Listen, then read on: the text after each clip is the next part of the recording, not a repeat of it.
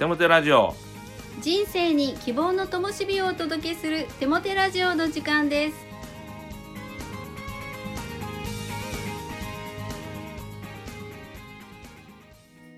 皆さんお元気ですね？パーソナリティのテモテ牧師こと新谷和重です。実は今日アシスタントのかなちゃんがいないですね。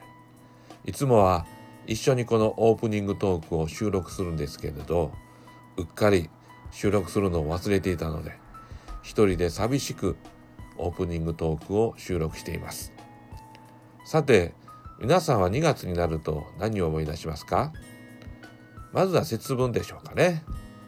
鬼は外福は内といって家庭からイライラやガミガミやブツブツやそういう悪いものを追い出してそして笑顔や幸せや祝福を内側に招いていきますね。実はこれ聖書的だと思うんですね。聖書には人々を不幸にする悪い力を追い出してそして人々を幸せと笑顔にする神様の祝福を招いていくというそういう秘訣が書かれています。ぜひ聖書を読みながら鬼は外福は内というその本当の秘訣を知ってほしいなそんな風に願っています。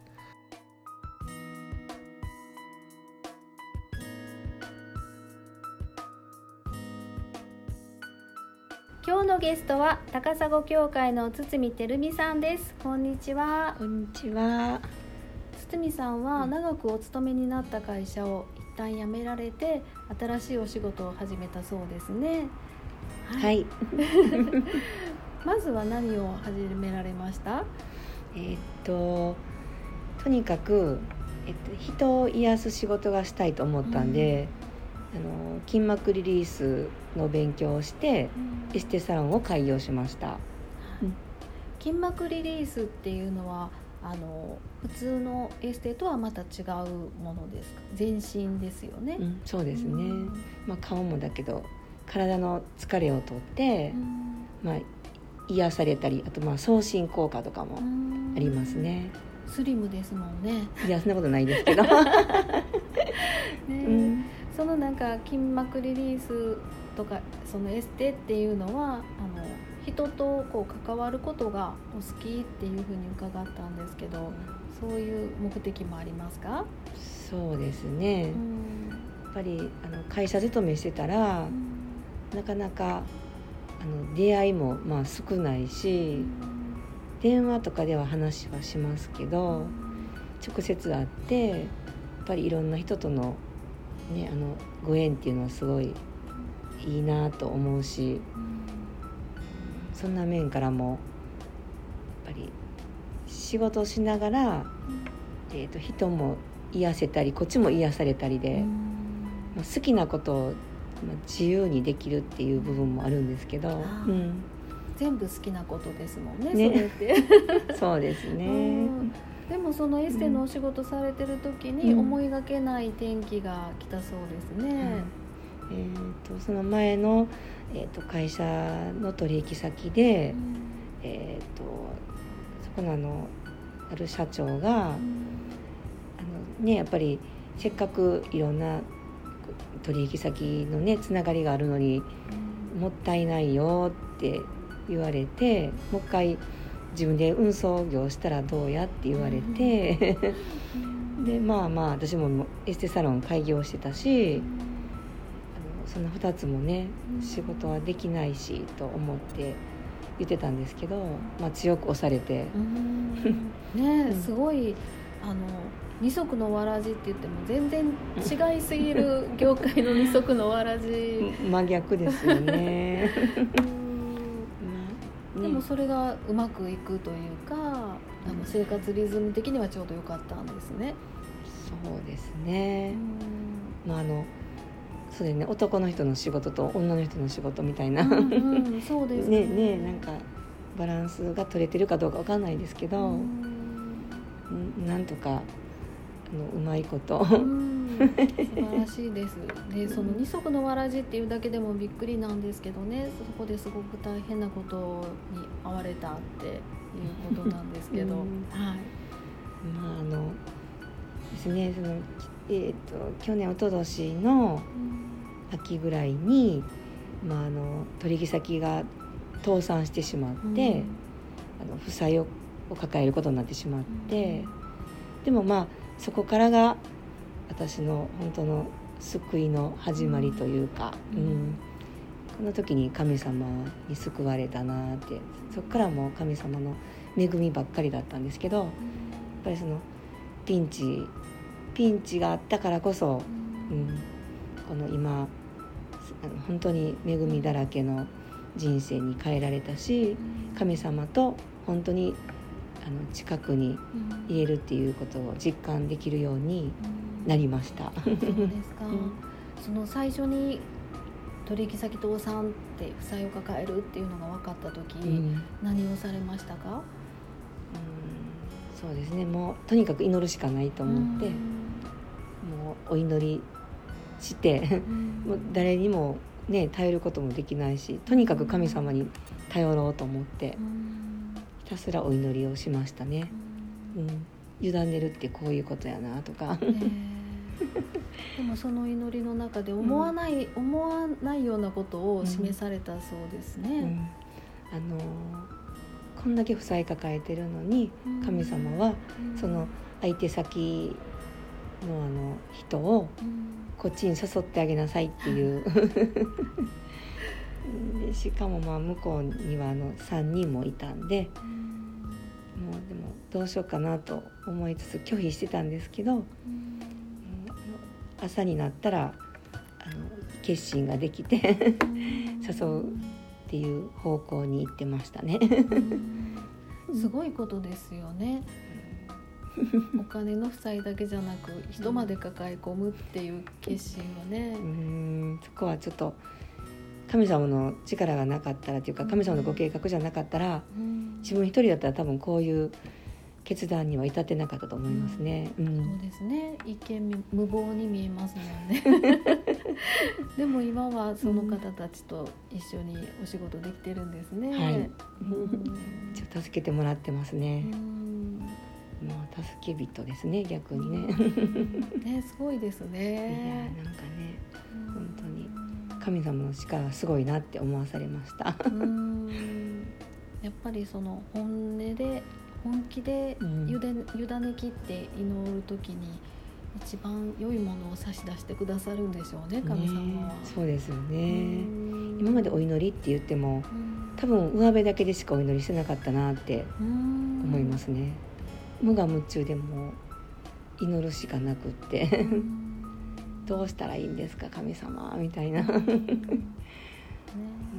にね真剣に祈って信頼するっていうこともうん。ねちゃんと答えがもらえたきっかけっていうかうん。やったと思います。でもその示された方にちゃんと足を出していくっていうその堤さんの選択もすごいなって思います。うん。なんかもうそうしないとあかんって思わされたし一回やってみようって当たっていくだけじゃないですけど。すごいですね。当にね。お声だけだとね年齢がわからないんですけど現在ね52歳っていうことで はい。本当に50直前ぐらいでそういう出来事があったっていうことですよね。そうですね。ううんん割と女性はもう50歳ぐらいでこうちょっとこうもういろいろ難し無理かなっていう風な気持ちになりがちなんですけど、堤さんはすごくこうこれからもどんどんいろんなことをしたいって思われてるっていうのを お聞きしたんですけど。うん。ですね。まあねやっぱりいろんな新しいことをねチャレンジする子ってすごい大事だなと思うしただちょっと無謀なとこもあるかもしれませんけど。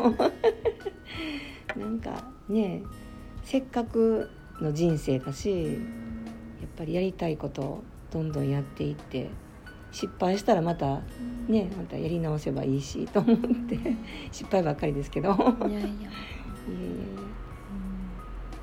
うん、ね。なんかそういう堤さんのお話を聞いて一人でもあ私にも可能性があるんじゃないかなって思ってもらえる人がいたらいいですよね、うん、どんどんチャレンジしていったらいいと思います、うん、こんな時代ですけどね、うん、やっぱりやりたいことを、ね、自由にできるって本当に幸せやなと思うしやっぱりまあ神様に尋ねつつ 神様に信頼して、ダメなことはダメってね言ってくれると思うし。どんどん新しいことにチャレンジしていくことって楽しいですね。はい、素晴らしいです。ね、あの堤さんとはまた皆さん個人的にお話ししてほしいなと思うので。何も出てきませんけど、ね、この他にもたくさんの経験されてるのでまた「テモテラジオ」でもゲストに来ていただきたいなと思います。ありがとうございました。それではテモテ先生に励ましのメッセージを語っていただきましょう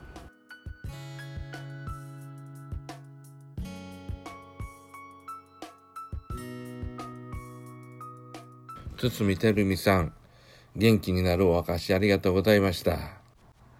今は自由な時代、やりたいことにチャレンジしてもいい時代です。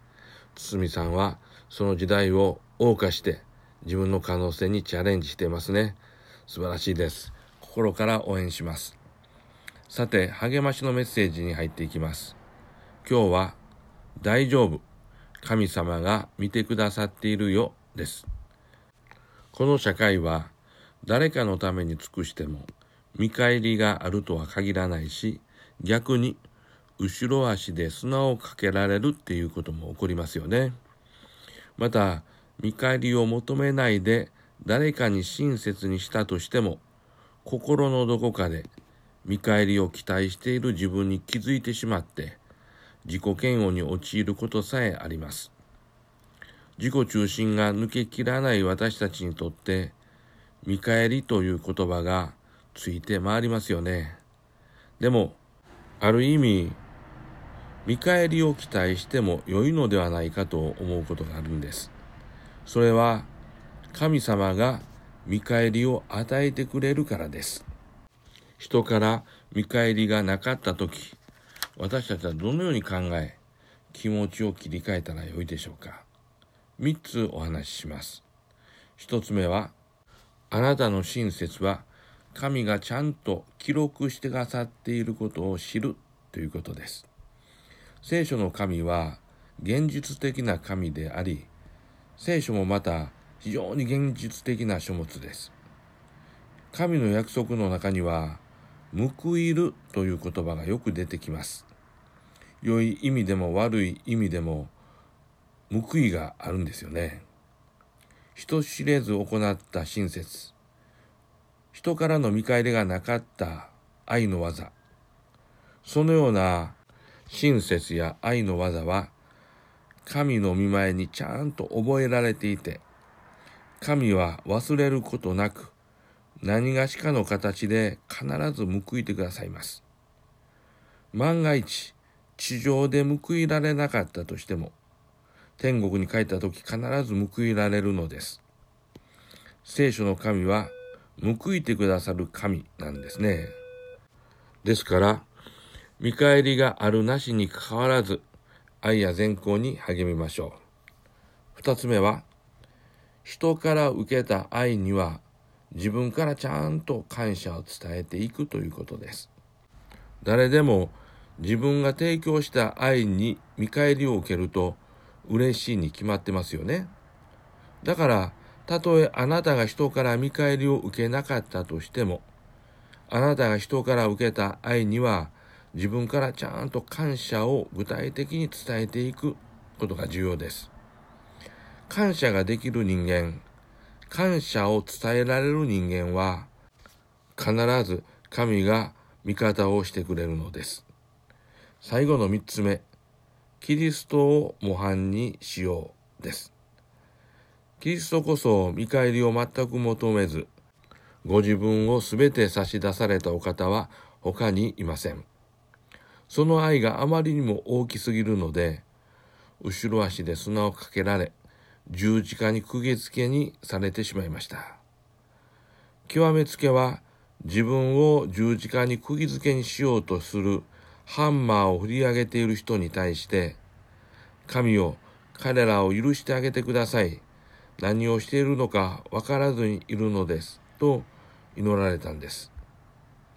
神はこのキリストを犬死にさせることなく復活させました。そして、この十字架と復活によって人類の救いの道を完成されました。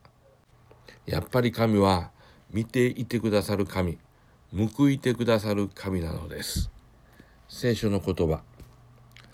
愛する兄弟たちをよく立って動かされず、いつも全力を注いで主の技に励みなさい。主にあっては、あなた方の労苦が無駄になることはないと、あなた方は知っているからである。1コリント15章58節お祈りします。神よ、あなたは人を偏り見ることなく、私たちの生き方に必ず報いてくださることを感謝します。諦めずに愛の技を行わせてください。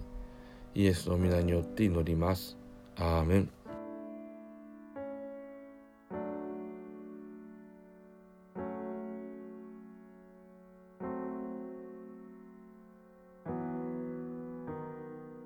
今月の賛美は4.5ミュージックの輝く日を仰ぐ時です。どうぞ。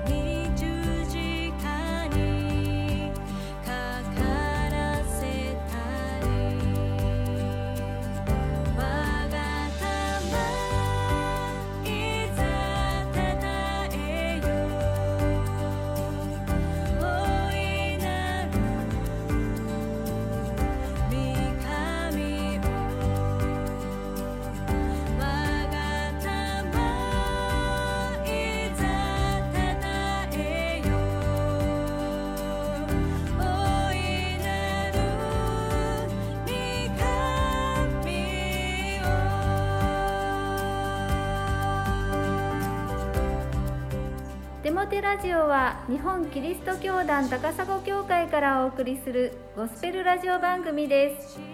それではまたお会いしましょう。皆さんの祝福をお祈りしています。お元気で。